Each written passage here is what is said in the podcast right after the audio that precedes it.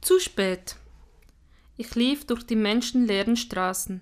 Kalter Nebel umwallte mich und meine Füße hämmerten rhythmisch auf das Straßenpflaster. Split knirschte unter meinen Sohlen. Schneller feuerte mich eine panische Stimme in meinem Innern an. Ein Pärchen ging über die Straße. Die Frau hielt sich ihren voluminösen Bauch. Es wirkte, als ob sie Schmerzen hätte. Der Mann stützte sie. Ich sah den beiden hinterher und zuckte erschrocken zusammen, als ich einen aufheulenden Motor hörte. Wie aus dem Nichts schoss ein massiver SUV aus einer Einfahrt hervor. Reifen quietschten ohrenbetäubend und ich hechtete instinktiv zur Seite auf den Radweg. Schmutziger Schneematsch spritzte auf und durchnässte meine Hose. Nur mühsam und wild mit den Armen rudernd gelang es mir, das Gleichgewicht zu halten. Während ich schlitternd auf den Gehweg zurückhastete, hörte ich hinter mir ein wütendes Bist du irre, Mann? Ich warf einen Blick über die Schulter und sah, wie der Fahrer des Wagens mir mit einer knappen Geste stark eingeschränkte Zurechnungsfähigkeit bescheinigte. Er trug Anzug und Krawatte. Die elegant gekleidete Frau neben ihm schüttelte den Kopf und warf mir einen entrüsteten Blick zu.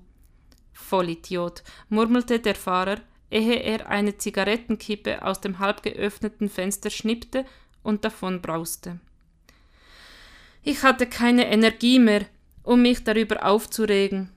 Stumm wandte ich mich ab und rannte weiter. Es war der 24. Dezember, 22 Uhr 35. Die kalte Luft schmerzte in meiner Lunge und ich hatte den Geschmack von Eisen auf der Zunge.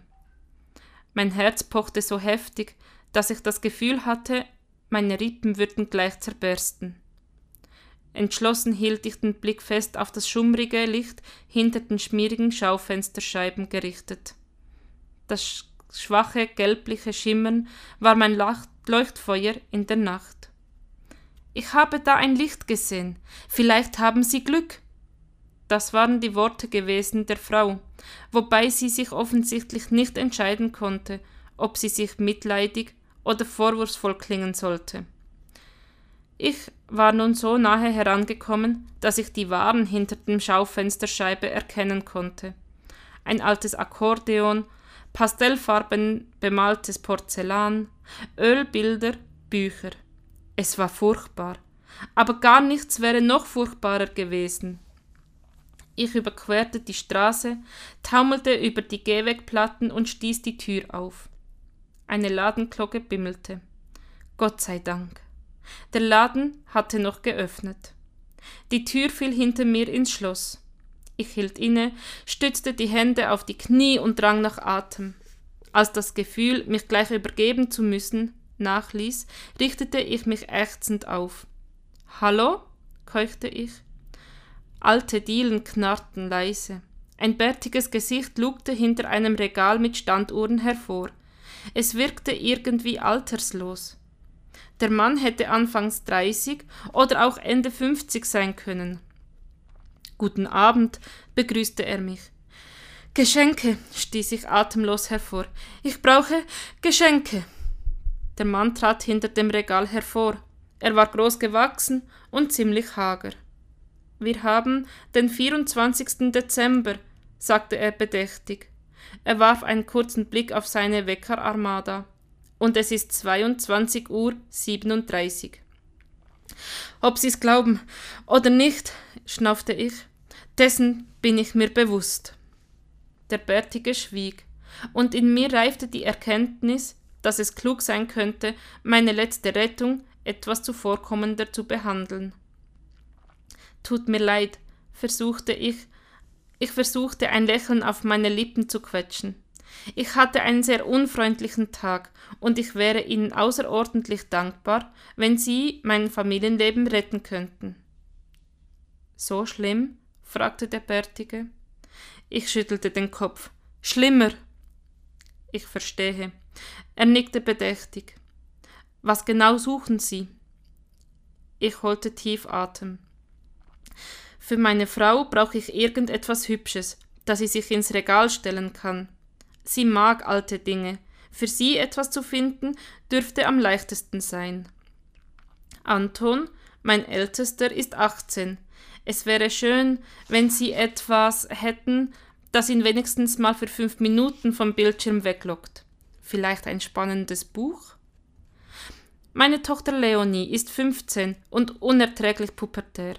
Ich habe keine Ahnung, was sie mag. Zumindest scheint sie ihr Gesicht nicht zu mögen, da sie es jeden Morgen hinter einer dicken Schicht Make-up verbirgt. Vielleicht haben sie einige historische Schminkutensilien im Angebot. Und für Ben, den Achtjährigen, bräuchte ich irgendetwas, womit er sich endlich mal alleine beschäftigt. Einen Experimentierkasten oder etwas ähnliches? Der Mann verzog keine Miene. Das ist alles? fragte er.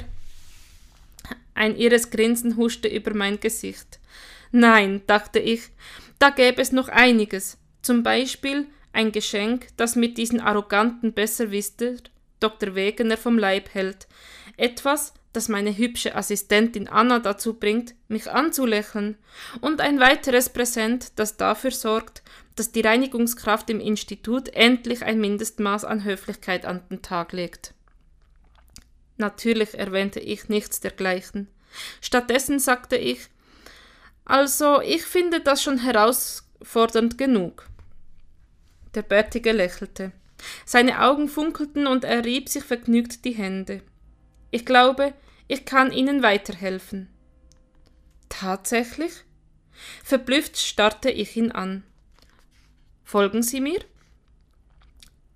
Da er sich nicht von der Stelle bewegte, blinzelte ich ihn wie ein kurzsichtiges Meerschweinchen an. Würden Sie mir bitte folgen? hakte er freundlich nach. Äh, klar, natürlich. Gehen Sie einfach voraus. Hier entlang. Er wandte sich um und schlängelte sich geschickt durch die Regalreihen.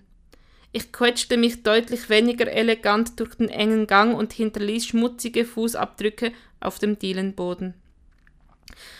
Nachdem wir zwei Räume mit Tausenden von Büchern, uralten Lampen, mechanischen Geräten und ausgestopften Tieren durchquert hatten, gelangten wir durch eine winzige Tür auf eine schmale Treppe, die steil nach oben führte. Einen Moment. Der Mann zündete eine Petroleumlampe an. Es wäre nicht klug, diesen Weg ohne Licht zu beschreiten. Die Lampe emporhaltend stieg er die Stufen nach oben. Ich folgte ihm. Die Treppe war erstaunlich lang und ich geriet wieder außer Atem. Dass Ihr Laden so groß ist, hätte ich nicht gedacht, bemerkte ich schnaufend. Das liegt daran, dass Sie ihn nicht mehr von außen betrachten, erwiderte der Bärtige. Aha, brummte ich verständnislos. Wie viele Dinge und wie alle Menschen ist er innen größer als außen. Das ist ähm, erstaunlich, brummte ich. Über das Quietschen der alten Stufen hinweg hörte ich den Mann leise lachen. Aber es klang eher freundlich als spöttisch, und so nahm ich es ihm nicht übel. Der Bärtige öffnete eine Bodenklappe und wir betraten einen staubigen Dachboden. Zu meiner großen Überraschung war der Raum fast vollständig leer. Einzig ein Tisch stand unter dem schmalen Dachfenster, durch das der Mond hereinlinste. Auf dem Tisch befand sich irgendetwas Kastenähnliches, das mit einem Tuch bedeckt war. Hier, der Bärtige trat vor und zog schwungvoll das Tuch beiseite. Habe ich genau das, was Sie brauchen? Eine Staubwolke wirbelte empor und senkte sich dann langsam auf ein seltsames blechernes Dings. Es sah ein bisschen aus wie eine uralte Registerkasse. Das dicke Blech war grün lackiert und mit merkwürdigen Mustern verziert.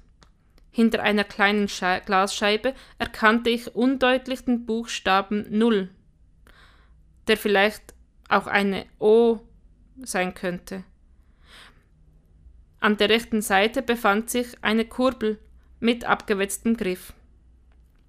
Ähm, fasste ich meine Verwirrung wortkarg zusammen. Es ist ein mechanischer Adventskalender, erklärte der Mann. Toll, murmelte ich. Mit geradezu kindlicher Begeisterung strahlte mich der bärtige Antiquitätenhändler an. Ich räusperte mich. Ich bin mir sicher, dass dieses äh, Gerät etwas ganz Besonderes ist. Aber für einen Adventskalender ist es leider ein bisschen zu spät, finden Sie nicht? Heute ist Heiligabend und ich bin hier, weil ich dringend Geschenke für meine Familie brauche. Das Lächeln des Mannes wurde sanfter. Ich habe Ihnen genau zugehört. Ich weiß, was Sie brauchen. Vertrauen Sie mir. Ich starrte den hageren Mann an. Etwas sagte mir, dass er weder Scherze mit mir trieb, noch den Verstand verloren hatte. Andererseits war diese ganze Geschichte vollkommen absurd. Ein Adventskalender würde mir nicht weiterhelfen. Nehmen Sie es mir nicht übel, aber das ist nicht das, was ich gesucht habe. Vielen Dank für Ihre Mühen, ich muss jetzt gehen. Ich lächelte ihm kurz zu und wollte mich abwenden. Sie müssen nur die Kurbel drehen. Was? Sehen Sie, es ist gar nicht schwer. Er drehte die Kurbel. Das Gerät ratterte und eine mechanische Glocke erklang, und die Null wurde durch eine Eins ersetzt. Halb genervt, halb fasziniert nickte ich.